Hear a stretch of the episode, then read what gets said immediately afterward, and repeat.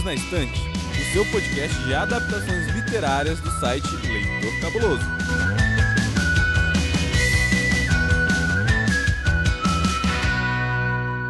Sabia que tem livro? Na verdade, não tem bem livro, né? A gente já explicou para você, ouvinte, que aqui foi um cartoon. Esse cartoon originou vários filmes, originou série, originou animação e agora mais uma série recente da Netflix, porque nós vamos falar de Vandinha. Mas para falar de Vandinha, eu preciso da ajuda aqui do meu queridíssimo Paulinho V. Olá, gente. Ó, ó, peraí, peraí, sai.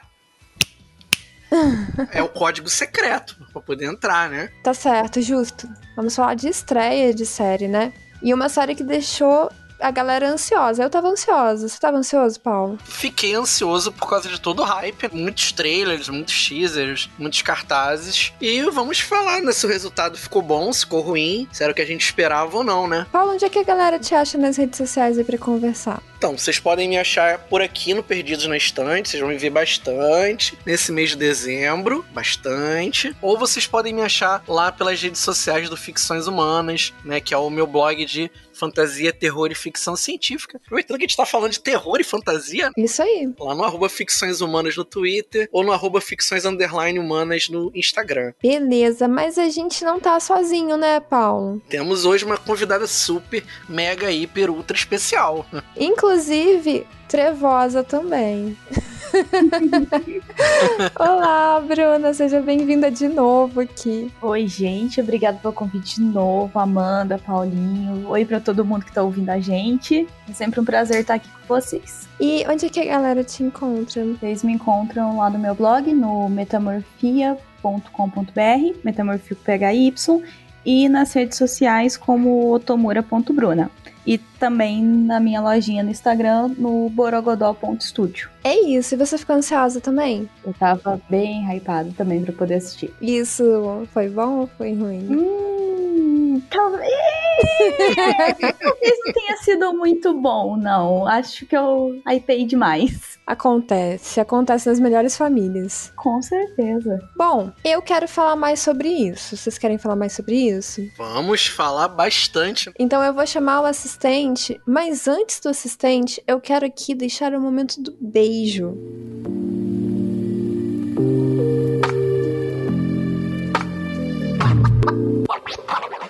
E o meu beijo de hoje vai para pessoas que eu insisti para verem a série e estão assistindo. Lude, um beijo para você. Que bom que você tá assistindo a série. Eu sei que eu insisti bastante, eu sei que eu falei muito no seu ouvido. Eu quero mandar um beijo também pra Raíssa, que venceu várias barreiras aí, assistiu a série todinha. E eu quero mandar um beijo pra minha sobrinha Júlia, porque depois de hoje eu não sei se ela vai continuar viva, né, mamãe? eu vou deixar aqui um beijo pra minha sobrinha, né, porque. Pra, pra consolar o que vai acontecer depois com ela. eu vou, vou emendar o beijo pra ela, então, pra não falar que eu sou mamãe cruel. Beijo. Beijo, Júlia. Mamãe te ama. Não é mamãe mortícia. É não é mamãe mortícia. Não. Mas bem que poderia ser. Fina. Vou chamar agora o assistente.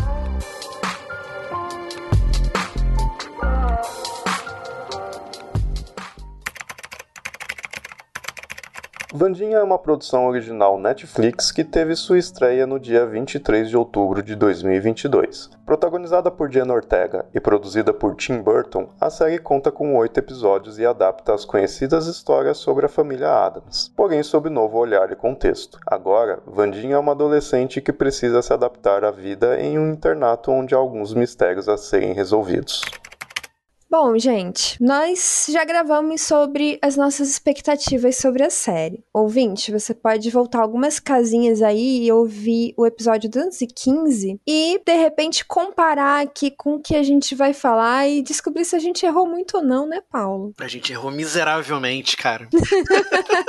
Porque, assim, nós tínhamos uma expectativa e nós tínhamos alguns medos, nós tínhamos algumas vontades que nós expressamos no episódio anterior. Acontece acontece que no frigir dos ovos aqui, Vandinha se tornou uma série basicamente teen. Eu me lembro de ter falado que era o meu maior receio. Só que aí eu preciso fazer uma ressalva aqui. Eu não acho que seja apenas mais uma. É uma série teen, sim, mas eu não sei se entra na categoria série teen genérica. O que, que vocês acham? Olha, eu acho que até 50% ela não entra. Mas os outros 50%, sério, dá vontade de arrumar minha mala e sair correndo. Eu me desapontei nesses outros 50%. Achei que ficou bem, bem clichê série adolescente americana. Eu vou aproveitar e vou fazer um parênteses antes de responder, né? Porque assim, eu acho que a gente já falou sobre isso em outros episódios, mas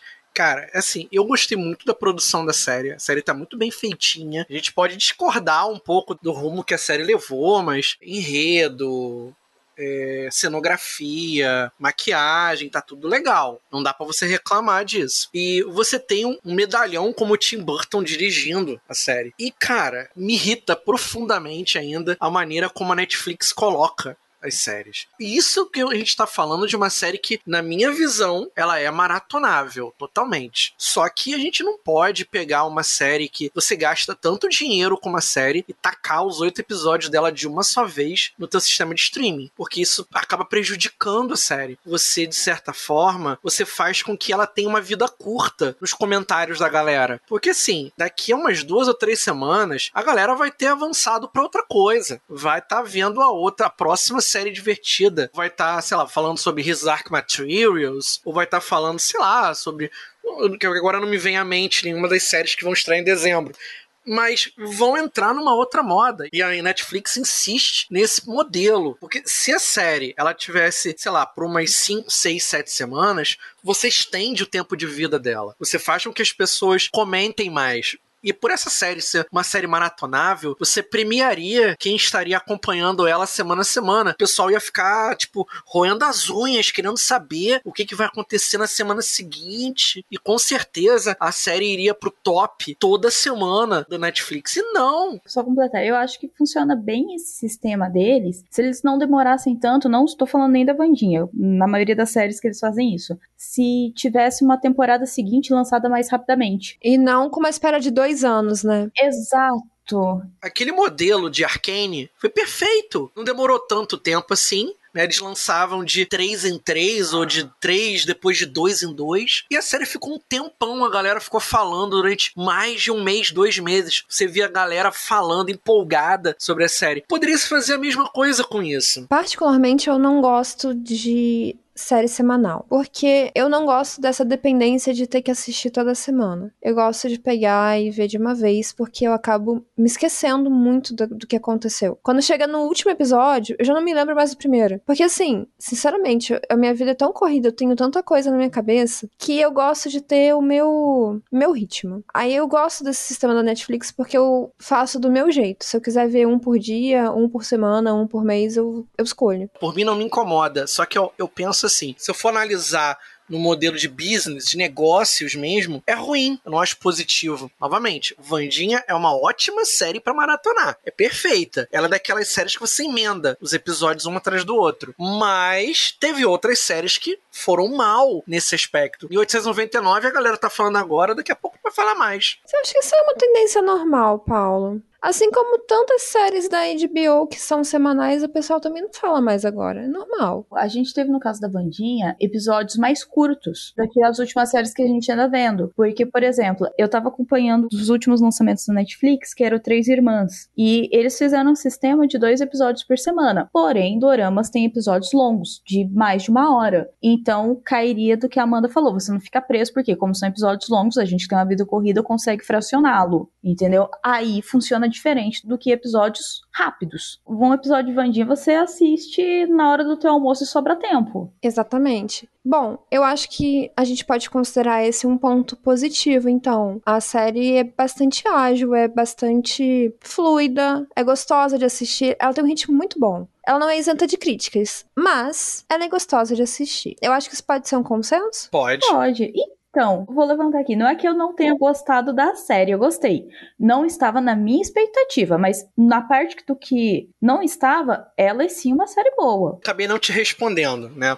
Cara, a série me agradou positivamente, porque quando eu observei o trailer, eu já tive aquela impressão de, caraca, vai ser série teen, né? Aí você já vai com ranço pra assistir a série. Eu já vou assim, tá, tipo, não tô esperando porra nenhuma, né? Vou sentar aqui, mas, tipo, caraca, série teen. E me surpreendeu, sabe? Ela é uma série gostosinha de você assistir. Tem aqueles draminhas adolescentes que a gente tá careca de ver. Triângulozinho amoroso, é um menininho que não é assim, é assado. Normal, sabe? Nada não me irritou, como acontece em outras séries. Algumas séries que isso fica irritante. Não me irritou, mas talvez isso seja muito mérito da protagonista, que ela atendeu a todas as minhas expectativas. Concordo plenamente. Ela é maravilhosa, a atuação dela foi incrível. Eu tenho que concordar que, apesar de ser sim teen, e sinceramente nada contra uma produção teen, é que eu não sou a maior fã desse gênero. Eu já tô velha, né? Pelo amor de Deus. A quem eu quero enganar.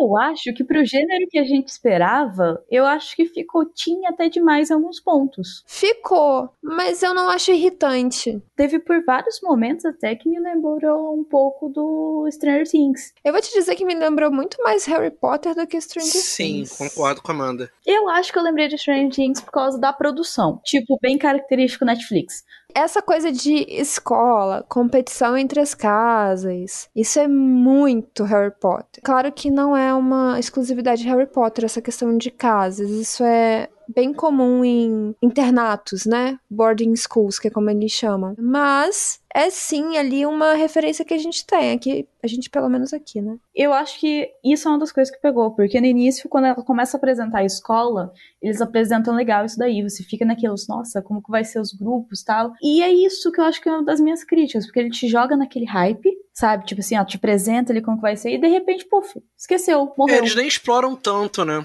Eles ficam mais no mistério, né? Talvez tenha sido muita coisa para oito episódios, muita história para oito episódios, sabe? Muitas possibilidades para pouco tempo. É, porque você tem ali, pro ouvinte tentar entender também a nossa confusão aqui. Nós temos a investigação que a Vandinha tá fazendo, que se torna meio que um Enola Holmes das trevas. Uhum. Nós temos a questão familiar.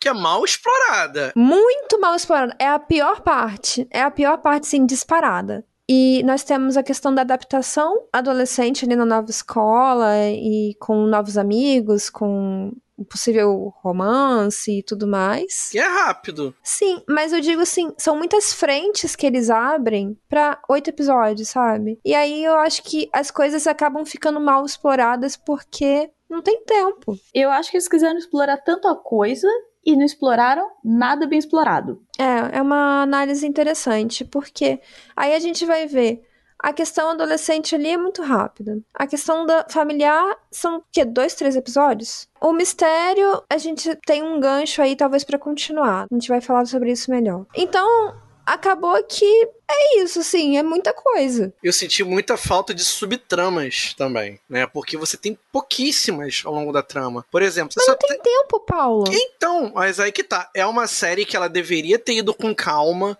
a ter apresentado uhum. um pouco mais. Talvez ter só oito episódios tenha sido prejudicial. Ou, sei lá, poderia ter sido oito episódios, mas talvez com um pouco mais de duração. Não teria problema algum a série ter uma hora para cada episódio. Sim, concordo. É porque o ritmo dela é bom. Pra uma produção cara, com atores que, pô, estão há um tempão fazendo a gravação. Você tá divulgando Vandinha já que um ano? Ou seja, a produção já é bem anterior a isso. Então, não tem justificativa, porque eu sinto que a série é muito centralizadora. Ela tá muito centralizada na trama principal, é na Vandinha, e ela dá pouco espaço para espraiar para outras coisas. E você até apresenta alguns personagens que são legais de você assistir. Por exemplo, Vários. a sereia lá, a, a colega de quarto dela, tem um outro uhum. menino pintor, tem um, e tem uma situação lá com os pais que não fica muito bem explorada. Não, foi horrível aquela parte para mim. Primeiro episódio, acho que tem uns cinco minutinhos finais em que eles vão apresentando cada personagem e vão apresentando alguma paradinha de mistério ali. Cara, aquilo ali, quando eu vi aquilo, eu fiquei super empolgado. Falei, caramba, tem muitas possibilidades. Aquilo me lembrou muito scooby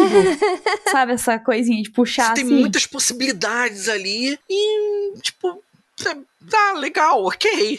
Isso me deixa meio com raiva, porque, igual o Paulo falou, tem um episódio lá de 30 e poucos minutos.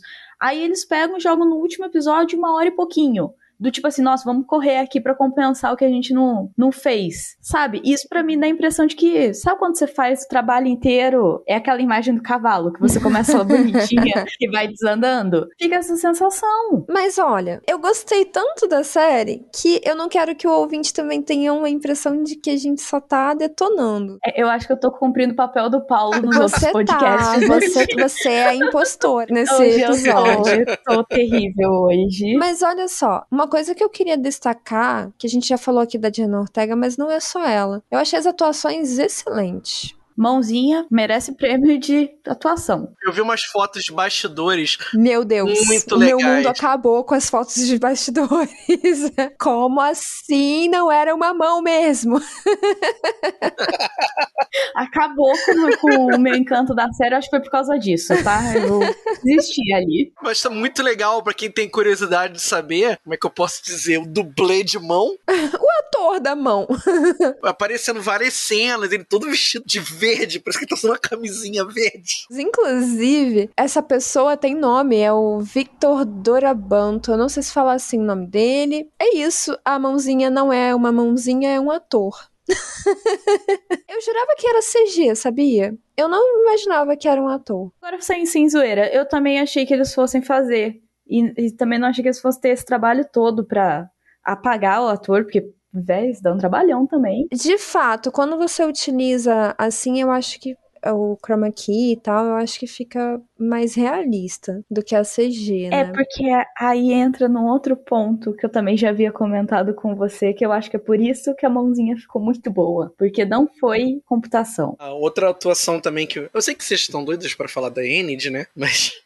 Uhum. Mas eu queria dar um destaque pra antiga Vandinha, né? Que está presente na ah, série. com certeza a Cristina. Cristina Ricci, Ricci. que faz a Thornhill. Ela também tá muito bem na série, cara. Não, maravilhoso, né? Duas gerações de Vandinhas ali. E ela fez um plot twist pra mim, que aquele plot twist dela foi legal. Sim. O que eu achei mais legal foi uma conversa que elas tiveram sozinhas na biblioteca. Tipo assim, parece que ela, uma tá conversando com a outra. Tipo, tô passando o bastão. Sim. Ah, eu achei incrível. Quando eu li a notícia de que a Cristina Ricci ia estar na série, eu imaginei que seria um papel secundário, uma participação, né? E não. Mas não, na verdade, ela é muito importante na série. Não vou falar o porquê nesse momento, mas ela é muito importante na série. E eu fiquei muito feliz com isso, sabe? Porque eu pensei que fosse só um- uma participação especial, sabe? Uma convidada. Foi muito legal. Valorizou demais a participação dela. Concordo, gostei muito. Foi um, uma- um acerto enorme deles. Quem eu fiquei decepcionado com a participação foi a Catherine Zeta-Jones. Eu ia comentar isso. Participação mínima. Deve ter cobrado uma nota pelo cachê de participar da série. Aí bota aí uns dois episódiozinhos aí, só pra não gastar muito. Eu devo dizer que a Mortícia sempre foi minha personagem favorita da família Adams. Mas eu não gostei dela na série, não. Então, eu fiquei tão decepcionada porque foi curtíssima a participação da família como um todo. E eu achei a Mortícia muito fora do personagem. Vamos fazer o seguinte: vamos chamar o assistente pra gente poder falar com bastante calma aí sobre esses personagens, porque tem bastante coisa pra falar. Vandinha agradou bastante ao público, atingindo o recorde de horas assistidas em uma semana na Netflix, desbancando a quarta temporada de Stranger Things, que estreou em julho de 2022 e detinha a marca até o momento. Entre os principais destaques apontados pelos espectadores, certamente a atuação de Diana Ortega aparece como provavelmente o maior acerto da produção. Então, gente, são vários personagens. Temos aí a presença de vários personagens icônicos, inclusive, por exemplo, temos a- o pai e a mãe, que são o Gomes e a Mortícia. Temos o feioso, que aparece por tipo 15 segundos. Se você somar todas as participações dele, dá. Ele tem uma participação maior sendo mencionado do que de fato de tempo de tela. Coitado. Tio Chico. O tio Chico, eu gostei do episódio. Eu também gostei. Eu só achei que ele meio que caiu de paraquedas no episódio. Eu também achei que ele tava meio avulso ali. Eu gostei dele, mas eu não sei se o contexto ficou legal. Achei meio bizarro. Ah, sei lá, é o tio Chico. Ele nunca precisou ter muita lógica, É, sabe? o tio Chico, tá bom. Ele é aquele tio malucão que a gente sempre gosta, não entende por quê. É um bom argumento. Eu, eu só queria saber de onde que Fester virou Chico, mas tudo bem. mais um mistério da família. É, é um mistério. É um mistério tão grande quanto a mãozinha. Agora, como eu já havia comentado antes, para mim a decepção ficou com a Mortícia. E assim, essa decepção dói muito meu coração, porque eu amo a Mortícia. Só que quem acompanhou os filmes antigos, ali tô falando da década de 90, a Mortícia não é daquele jeito, gente. A interpretação do Tim Burton, né? Sei lá, não sei se é só do Tim Burton. Ela se tornou uma mãe mala, ela se tornou Eu uma, uma expressão. mulher meio amarga, parece. Sem expressão também. E a Mortícia sempre foi a- aquela parte mais sedutora, mais leve, mais delicada, muito carinhosa, muito. Sabe aquela mãe amorosa mesmo? E o que, que aconteceu? Que ela tá implicando com a Vandinha assim o tempo todo.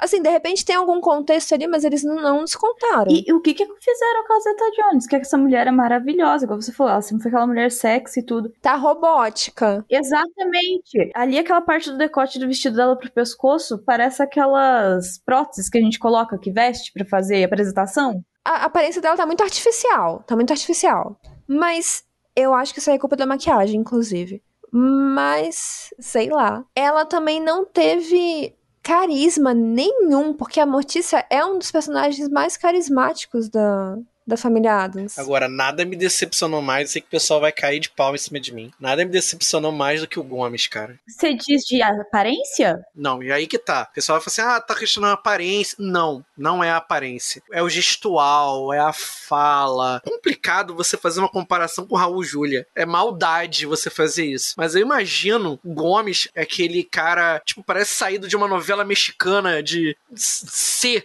Sabe, aquele cara fazendo aqueles adjetivos exagerados, o dramático, a dança. A minha visão do Gomes é o Gomes fazendo alguma cantada inútil pra Mortícia com uma rosinha na boca. Na boca. É, que chamando ela pra dançar um tango. E eu não vi isso na atuação do Luiz Guzmán. E o cara é um puta ator. E eu não, não entendi por que, que ele tá tão mal na série. Eu acho que a série foi injusta, tanto com, com o Guzmán e a Zeta Jones. Assim, eu acho que a série foi muito injusta com os dois. Alguma coisa deu muito errada pra eles, porque eles são atores muito bons. Também acho. São. E, e parece que eles ficaram perdidos ali no contexto. Eu culpo a direção. Até porque, eu tenho que ser bem sincera aqui, tá? Eu não gosto do Tim Burton. é bem o contrário, na verdade. Eu detesto o Tim Burton. Mais, um, mais uma pra lista da Mandinha. Depois, eu não gosto do Batman. Agora, eu não gosto do Tim Burton. Eu não gosto. É, se você cancelada já já. Vamos fazer um abaixo assinado. Tira essa mulher do podcast. Eu acho que o problema do Tim Burton é aquilo que a gente comentou também. Não tô nem falando de outras coisas, tá? Tô falando como diretor. É que parece que é sempre a mesma coisa. Exato! E assim, eu vou falar uma coisa bem polêmica, tá? O Tim Burton estraga atores. Vide Johnny A Depp. gente tá falando de uma série em que o ponto alto da série é a protagonista. E ela não, ela não foi estragada pelo Tim Burton. Ela não foi, mas atores renomados como a Zeta Jones e o Luiz Guzmán foram. E eles são a base. Porque assim, a Vandinha é uma nova personagem. Porque a gente tinha aquela visão da Vandinha criancinha, agora ela é uma nova Vandinha, ela é uma adolescente. A Mortícia e o Gomes, Eles são ícones. eles deveriam ser a mesma coisa, porque eles são os mesmos personagens clássicos. Teve uma passagem de tempo? Teve. Mas um adulto não muda tanto quanto uma criança para adolescência, né? E isso foi o que eu comentei no outro, que eu tinha medo deles mudarem algumas personalidades dos personagens. Pois é. E aí, o que, que aconteceu com esses atores? Não sei. E eles não assistiram Familiada. Talvez. Isso que a gente nem falou do tropeço, né? Porque Ele tá igual o Feioso. Ele tá nos 15 segundos da, da atuação do Feioso. Pronto, tá aí. É, exato, exato. Agora, por exemplo, eu tenho dificuldade pra falar o nome dela. A Gwendoline. Christie, Gwendoline Christie, é. Ela, pra mim, foi excelente. Eu gostei dela. É, gostei muito da Christina Ricci. Eu gostei muito da Diana Ortega. Gostei muito das personagens adolescentes também. Ali, a que faz a Bianca. Eu não vou saber o nome dos atores adolescentes, gente. Me perdoe. Bianca Joy Sunday. É, isso aí. Eu gostei da atriz que faz a Bianca, eu gostei da atriz que faz a Enid, eu gostei do ator que faz o Xavier, do ator que faz o Tyler. Eu gostei deles todos. Sabe? Acho que eles entregaram muito bem os papéis deles. Mas os atores que a gente mais queria ver, eu mais queria ver, né? São as minhas referências, eu não gostei. A Emma Myers, que é a Enid, ela brilhou na série junto com a, com a Diana Ortega. Ah, ela é maravilhosa. A Joy, a Joy Sunday, que é a Bianca, ela teve os momentos dela, né? Mas é, os poucos momentos que ela teve, que não foram muitos, né? Ela consegue segurar a cena. Ela consegue ser aquela rival que você, tipo assim, ah, tá você encara com respeito. E ela tem uma boa atuação. Ela é dual pra caramba. Aliás, queria deixar claro que ela me surpreendeu muito positivamente. Porque no primeiro episódio eu pensei assim, ai que bosta. Tinha que ter rivalidade feminina, né? Só que não é bem assim. E eu gostei disso, sabe? Isso foi repensado ao longo da temporada. O que, que vocês acham disso? Da Bianca ali, da participação dela? Eu gostei da personagem do Bianca. Eu acho que ela tem muito plot aí pra dar pra vir. Achei muito superficial a explicação dela da personagem em si. Eu acho que isso aí deixou muito a desejar. Porque, como eu falei, no primeiro episódio eles chegam e falam assim, ah, os escamosos, pá. E eles vão explicando e simplesmente eles ignoram. Depois eles trabalham um pouco sobre os poderes dela e é isso. A gente sabe que a mãe dela tem aquela. Tipo, uma colônia, é um culto, isso. Que ela tá fugindo, né, de alguma coisa, né? É de sereias, ela tá fugindo de alguma coisa. A gente também não sabe o que, que é. Mas eu sei que a mãe dela é treta. Aquilo ali é golpe, certeza. O golpe tá aí, cai quem quer. e aí ela aparece toda avulsa também na série, a mãe dela. É, ela cai lá de paraquedas no dia da família, é isso aí. É, aí eu acho que serve para todos os pais, né? A, a mãe da Enid também. Mas eu tô pensando aqui numa coisa interessante eles terem colocado a Bianca, uma jovem negra, bastante étnica, por sinal, né? Os traços bem marcados, de cabeça raspada, sereia, e nós temos aí a polêmica da Ariel Negra. Na verdade, olhando por esse ângulo, eu achei legal. Eu só consegui pensar que eles conseguiram assim, mostrar que sereias saem daquele padrão e mostram. Com certeza! Uma mulher linda, maravilhosa, que essa atriz é, que a beleza existe em qualquer etnia. Eu só consegui pensar nisso, que, tipo assim, sereias são os seres mitológicos mais sedutores que existem. As sereia não é um, um ser mitológico exclusivo de qualquer que seja a mitologia europeia tem sereia em várias culturas. Então, muito justo. E que fique claro que sereias não são boazinhas igual a Ariel. Tem uma parte meio sombria dessa história aí. Que a própria Bianca mostra, né? Inclusive com a mãe dela. A questão do golpe ali, que a gente não sabe bem o que, que é, mas a gente sabe que ela é golpista. É, não sei se eles fazem manipulação, alguma coisa assim, né? Pelo que eu entendi. É, me parece que sim. Agora, também gostei ali dos meninos, especialmente do Xavier. Eu, eu gostaria que eles tivessem explicado um pouco mais sobre a questão das pinturas dele, porque eu achei sensacional. Ele parece que tem algum problema familiar também, que fica meio no ar na série. Um problema com o pai, acho que o pai dele é, é rico, e aí ele não atendeu exatamente as expectativas do pai. Ele é artista, aí já tá explicando. Inclusive, eu acho que eles tentaram jogar alguma coisa no sentido saúde mental com o Xavier e, e, não foi bem explorado. Se jogaram, eu não entendi. eu não vou me lembrar agora assim exatamente, mas foi alguma, alguma deixa que ele colocou para ela quando ele é preso. A gente já tá na sessão dos spoilers, hein, ouvinte? Olha lá, hein? E ele fala alguma coisa sobre isso, que ele tenta, né, se manter são, só que ele tem os pesadelos, ele é atormentado, ele tem uma questão ali que a gente também não sabe muito bem o que, que é. Eu não consegui entender o lance dele, a sacada dele. Ele ele tem algum poder? O que ele cria ganha vida. Tá, mas realmente ganha vida ou. Sabe quando. Eu fiquei meio perdida. Sim, o desenho dele se transforma em realidade. Ele consegue fazer o desenho se transformar em realidade. Então, mas em algum momento eu fiquei na dúvida se realmente era isso ou se, tipo assim, é, a pintura dele induzia a pessoa a ter essa sensação na cabeça dela. Não, eu acho que realmente acontece. Apesar de nem toda a pintura acontecer isso, eu acho que ele controla. Porque, por exemplo, ele pinta a Vandinha lindo, por sinal. E não tem nada a ver, não é a, a, intenção que aquilo se torne realidade. É que ele é artista mesmo também. Então o poder dele tá relacionado à arte. Mas já que a gente tá falando de personagem, tem algum favorito de vocês? Para mim, Diana Ortega. Não tem outra. Tem outro personagem a, a própria assim. Vandinha. É a própria Vandinha. E você não gostou de algum? Cara, eu não gostei do casal. Eu vou fechar com você no casal, viu? É, eu também. Ai, gente, o plot deles foi muito ruim, a parte deles. O arco deles foi muito ruim. Mas, amiga, qual é o seu personagem favorito? Cara, a minha personagem favorita é a Enid. A lobisomem mais fofa do mundo. ela é muito fashion, ela é, ela é um amor. Ela é um amor. Não, não tem como não gostar dela. Gente, eu assistindo, eu dei um grito quando ela se transformou em lobisomem. Eu falei, meu Deus, a mexinha! e aí você fala, mexinha rosa. Não, eu pensei, E a lobisomem mais fofa que eu já vi. Não tem como a gente não ter ficado emocionado lá no final. She's not a hugger.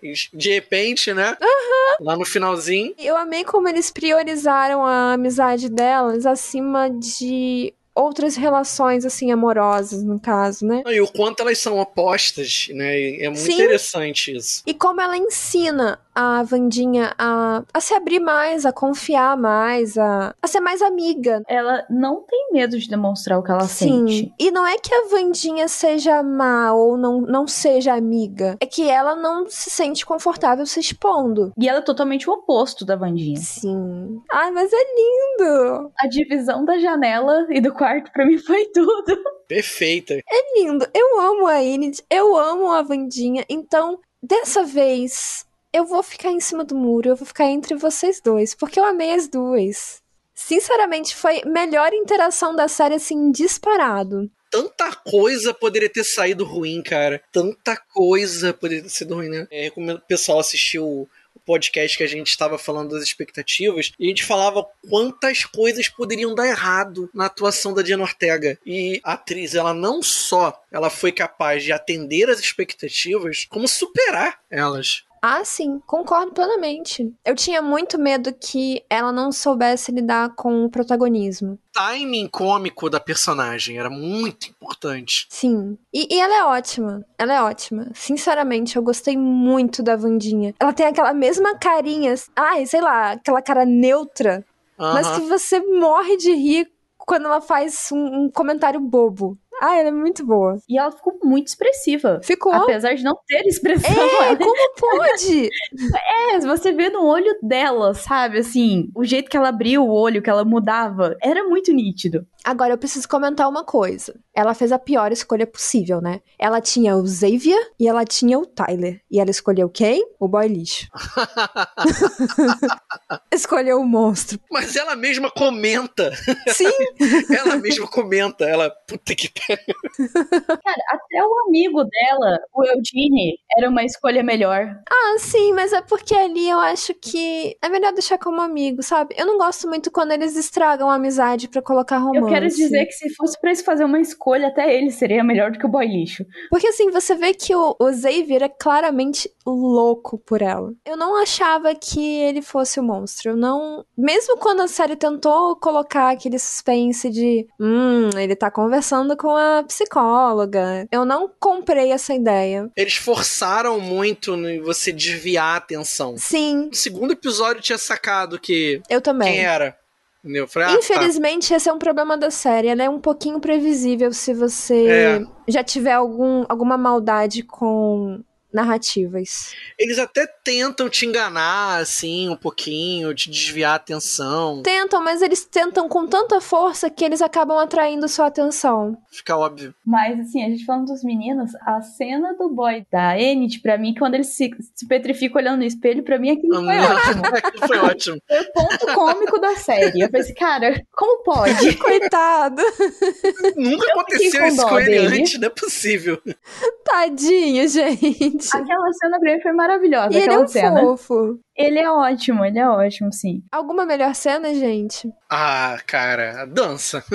a dancinha da Vandinha, cara. Impagável aquilo. E você, amiga? Eu gosto da cena seguinte da dança. Aquela referência a Carrie é estranha, para mim foi. Ah, sim. Sim, com certeza. Foi pontual. A série tem muitas referências, muitas. Tem, muitas. Muitas. Muitas mesmo. Várias são explícitas, né? Tem várias referências ao, ao Paul. Até o nome da escola, tudo é sobre o Paul. Tem uma estátua dele, né? Tem. O nome da escola é uma referência ao poema mais famoso dele, O Corvo. Agora, a dança da Vandinha também tem uma referência. E eu separei aqui para falar com vocês que é uma homenagem à mesma dança que a Vandinha de 1960, lá a série em preto e branco, faz com o tropeço. Ela pegou um passo daquela dança, é só um passo, é rapidinho, mas é uma homenagem ali, um easter egg da Vandinha de 1960, a primeira Vandinha, no caso, né?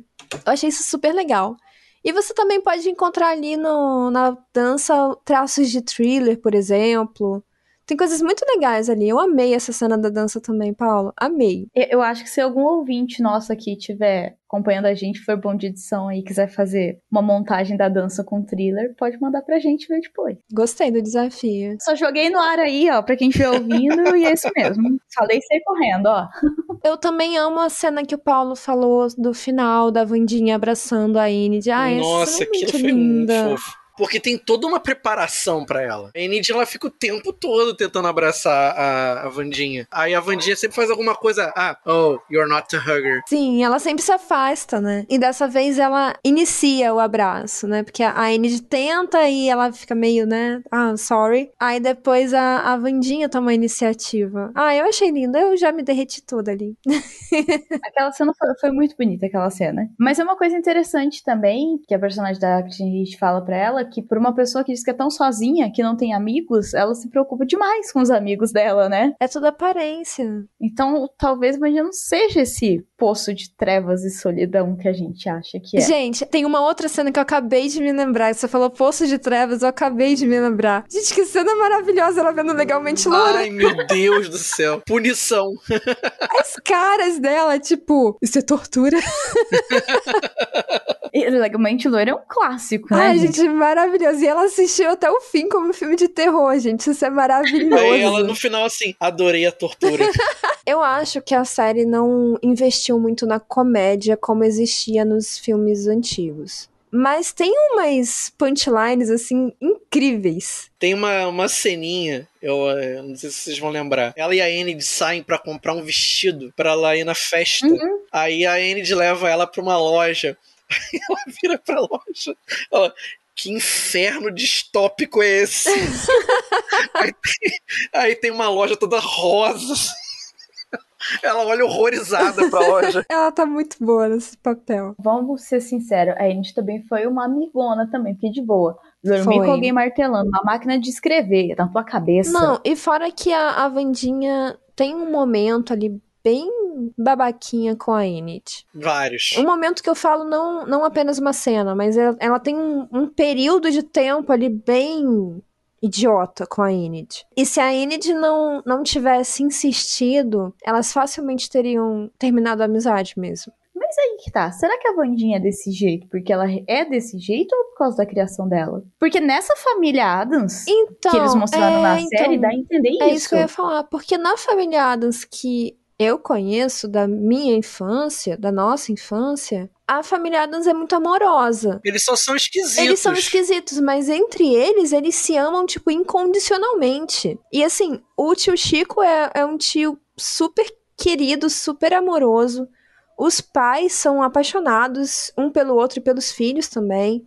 Tem a avó, que é a, a mãe da Mortícia, que também é super presente. É uma família muito, assim, acolhedora. Até porque, novamente, né, a gente já comentou aqui muito por alto, eles são de origem mexicana. Então, tem todo aquele calor latino entre eles. Só que a Vandinha da série, apesar de ter muito mais referência mexicana do que nos filmes. Ela fala, por exemplo, do Dia de los Muertos, ela fala de algumas tradições mexicanas, ela fala sobre a questão dos peregrinos e tal, mas na prática a gente não vê esse calor todo que a família original tem. Esse problema de interação dela com a Mortícia, porque naquela parte que o Gomes é preso, ela fala pra ele, assim, olha, eu sou do jeito que eu sou, aprendi a ser forte do jeito que eu sou, a me virar porque você me ensinou. Ela fala isso pra ele, sabe? E tipo, parece que a Mortícia, parece que a- quem no final, pano de fundo, quem ama, quem é a vilã da história é a Mortícia. Ficou uma coisa meio. uma disputa mãe e filha, uma coisa meio feia, eu não gostei disso. A série ela dá uma ideia de que existe uma disputa entre elas pra ver quem é a melhor na escola, né?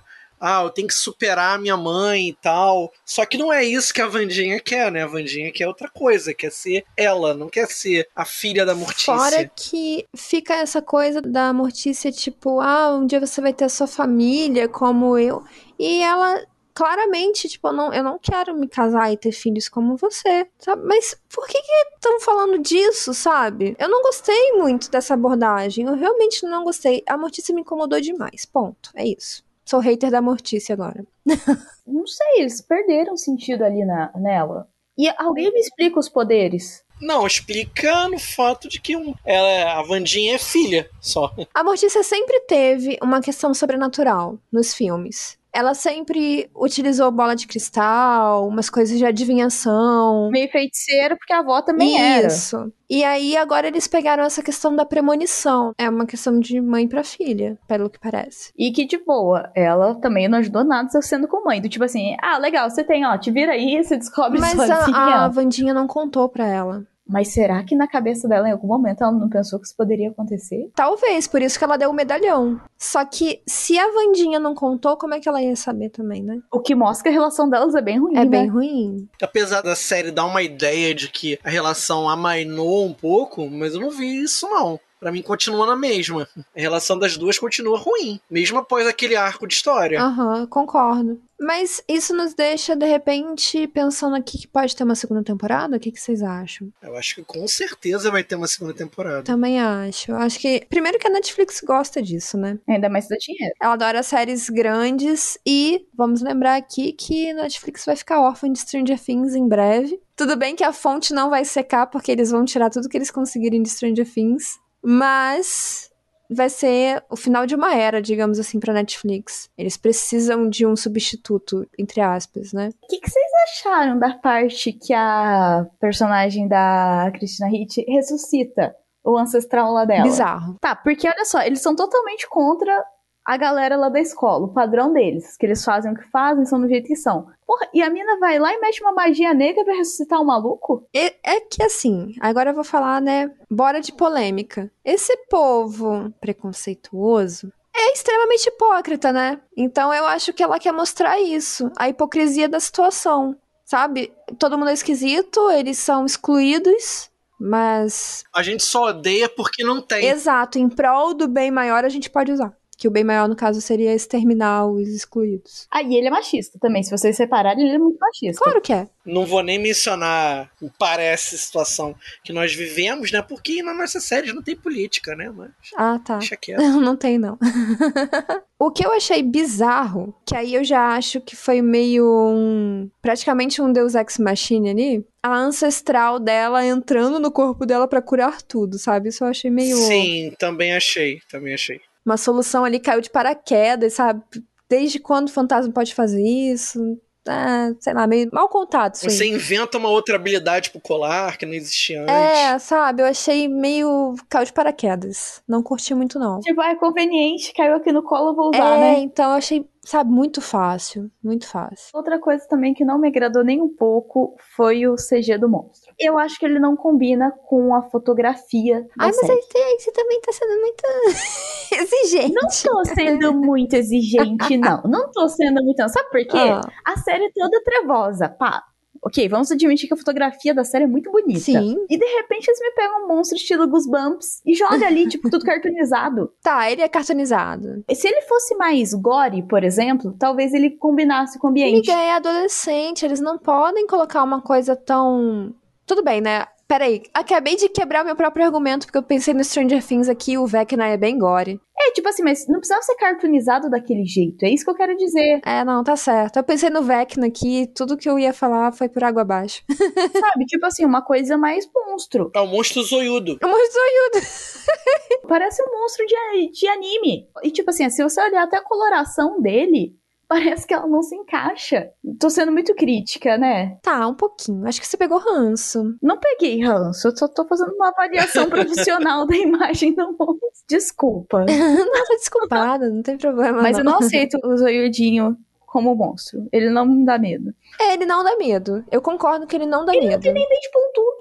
Se vocês olharem, o dente dele é arredondadinho nas pontas. Você olhou muito tempo desse monstro. Eu fiquei revoltada com ele, desculpa. Parece a coisa de um troll da montanha com Gollum. Exato, e azul. Mas eu entendo isso tudo. Eu achei a história desse monstro, pelo menos, mais coerente do que a história, por exemplo, do Peregrino. Com a solução Deus Ex Machina lá. Sim. Eu acho o dele mais plausível, porque se você tá lidando com monstros, existem monstros que são realmente instáveis, que você não consegue ter aquela aquele controle emocional. Tem outra coisa também que eu não gostei tanto, que eu achei meio também meio conveniente demais, quando eles começam a descobrir é o menino que tá manipulando as paradas. Tipo, ele faz um discursinho na delegacia pra Vandinha, que parece de vilão de segunda. Parece, concordo. Eu não gostei daquela cena. Estava tudo planejado. Sim. Pô, cara. Concordo, aí... concordo. Aquilo ali foi meio fraco mesmo. É, deu uma pegada ali. Eu não gostei. Porque, assim, o fato dele ser manipulado, ah, ele tá sendo manipulado, sei lá, por hipnose, ou ele não se lembra de quando ele se transforma, eu aceitaria mais. Apesar de que tem tanto plot twist lá depois e tal, vai bola, né? Mas sempre tinha, teria um jeito de você mascarar isso. Ah, uma planta que deixou o cara doidão. Mas a, a solução de ser, eu sou um cara malvadão. eu ganhei e você perdeu. É. Pior, ele falou isso. Caraca, eu ganhei e você perdeu. Cara, pelo amor de Deus, essa imitação do Paulo foi uma coisa sensacional, eu amei. Paulo daria um vilão melhor, tá vendo? Sim, Paulo escalado já para a segunda temporada segunda de Vandinha. temporada. Gente, vocês sentiram falta do Primo It? Com certeza, mas como é que eles iam fazer? Eu tenho uma suposição que tem uma referência ao Primo It. A menina de cabelão e óculos escuro. A, a Yoko? Repara só, é o mesmo tom de cabelo, ela tá com óculos escuro e o cabelo escorridão, assim, bem grandão. Quando eu olhei, falei, cara, eu acho que é uma referência. Não que ela seja o Primo It, tá? Mas eu acho que, que é uma referência. E ela só aparece ali de fundo, ela não fala nada. Eu acho que é uma referência. Ai, gente, a gente falou de tanto poder de personagem, eu esqueci de falar uma que eu achei maravilhosa. Da personagem da Gwendoline. Ela é uma metamorfa. Ah, ah sim, sim, ela é uma metamorfa, sim, é verdade. Gente, e a função dos sem rostos é o quê? É o que também, né? De fato. É o quê? Tá, que, que aí? O que, que é o poder deles? Me fala. Não ter rosto. É, eles fazem aquele teste de Rorschach? Legal. tá vendo? São essas falhas que eu falei que tá naquela 50% que me incomodou muito. Não é nem uma questão de ter poder. Ali tem uma outra referência que eu posso estar errada, não sei se a origem é essa, mas tem um conto do Rei Amarelo que talvez tenha sido um dos primeiros a abordar essa questão como terror de pessoas sem rosto. Cara, agora você me pegou, não lembro. Eu li o Rei de Amarelo. Depois você me conta, Paulo, porque eu sei que você vai ficar curioso. Mas eu acho que é só para uma questão de referência e não para uma questão de explorar contexto, poder e tal. Mas então, nesse caso, para mostrar que existe esse folclore monstruoso, trevoso, não era melhor eles terem feito tipo um hotel Transilvânia da vida? Tipo, vários, vários, tudo assim, tipo, zoado mesmo. Zoado no sentido de tudo junto misturado. Mas é mais ou menos. Grupinhos. Mas eles ficaram tão no nicho dos grupinhos, de panelinha, sabe? Isso que eu quero é, dizer. Ficaram. Mas é mais ou menos assim, porque você tem os lobisomens, você tem os vampiros, você tem esse pessoal sem rosto, você tem as sereias, você tem a galera ali da premonição, igual a Vandinha, que eu não sei como é que chama. Você tem os Górgonas, você tem o Xavier, que eu não sei se ele é alguma coisa dessas, porque não explicou, ele só é artista. Então, eu acho que é mais ou menos isso mesmo, tipo Hotel Transilvânia, só que não, não ficou muito claro. E, gente, convenhamos, ele dá um telefone pra ela de presente no final. Ele está tão na dela. Ai, que boy que tu chega e dá um telefone assim, do nada, pá. Com o número dele gravado. Aí ela fala assim, meu stalker. Pior que eu gosto dele, cara. Eu gostei muito do personagem dele. Aham, uhum, tem que falar pra ele, a Vandinha é golpe. É golpe. Foge, garoto. Corre. Gente, então é isso. Eu espero que a gente tenha uma segunda temporada assim, mas que ela corrija algumas coisas, sabe? Muitas coisas. Muitas coisas. Eu acho que deveria voltar o foco pra escola, entendeu? Mas vamos lá, valeu a pena assistir? Sim ou não? Rápido. Sim. Sim. Concordo, sim. Valeu a pena assistir. Eu assistiria se eu fosse você, ouvinte. Eu também assistiria, porque eu, eu assisti, como eu disse, bem hypada, esperando outras coisas. Mas se eu tirar o que eu esperava, foi uma série muito boa. Ponto. É isso. Cuidado com o hype. Moral da história, né? Cuidado com o hype. E outra coisa também, né? Eles continuam a fazer.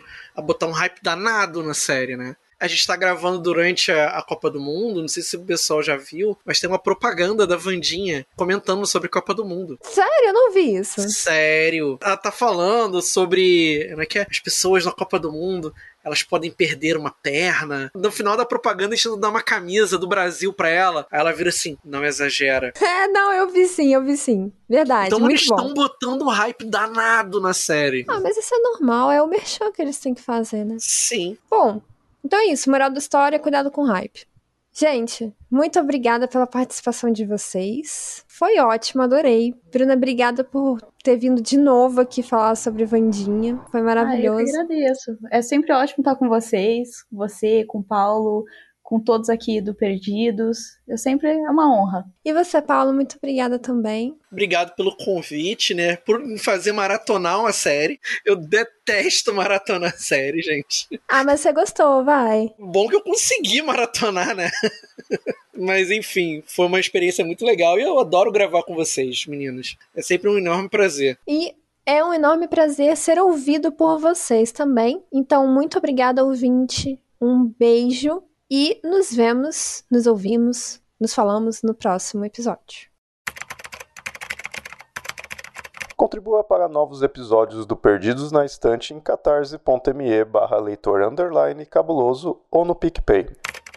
Se você é das redes sociais, nos encontre em twitter.com barra perdidosestante e instagram.com barra perdidosnaestantepod.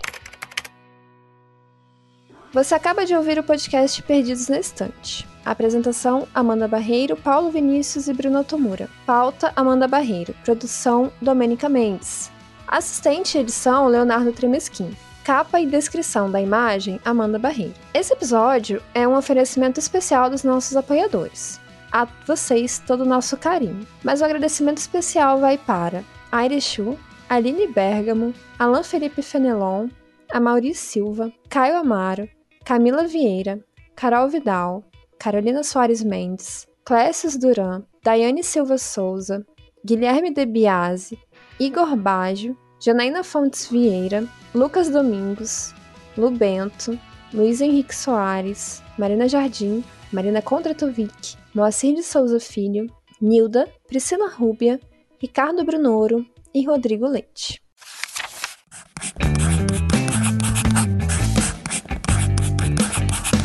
Esse podcast faz parte do site Leitor Cabuloso.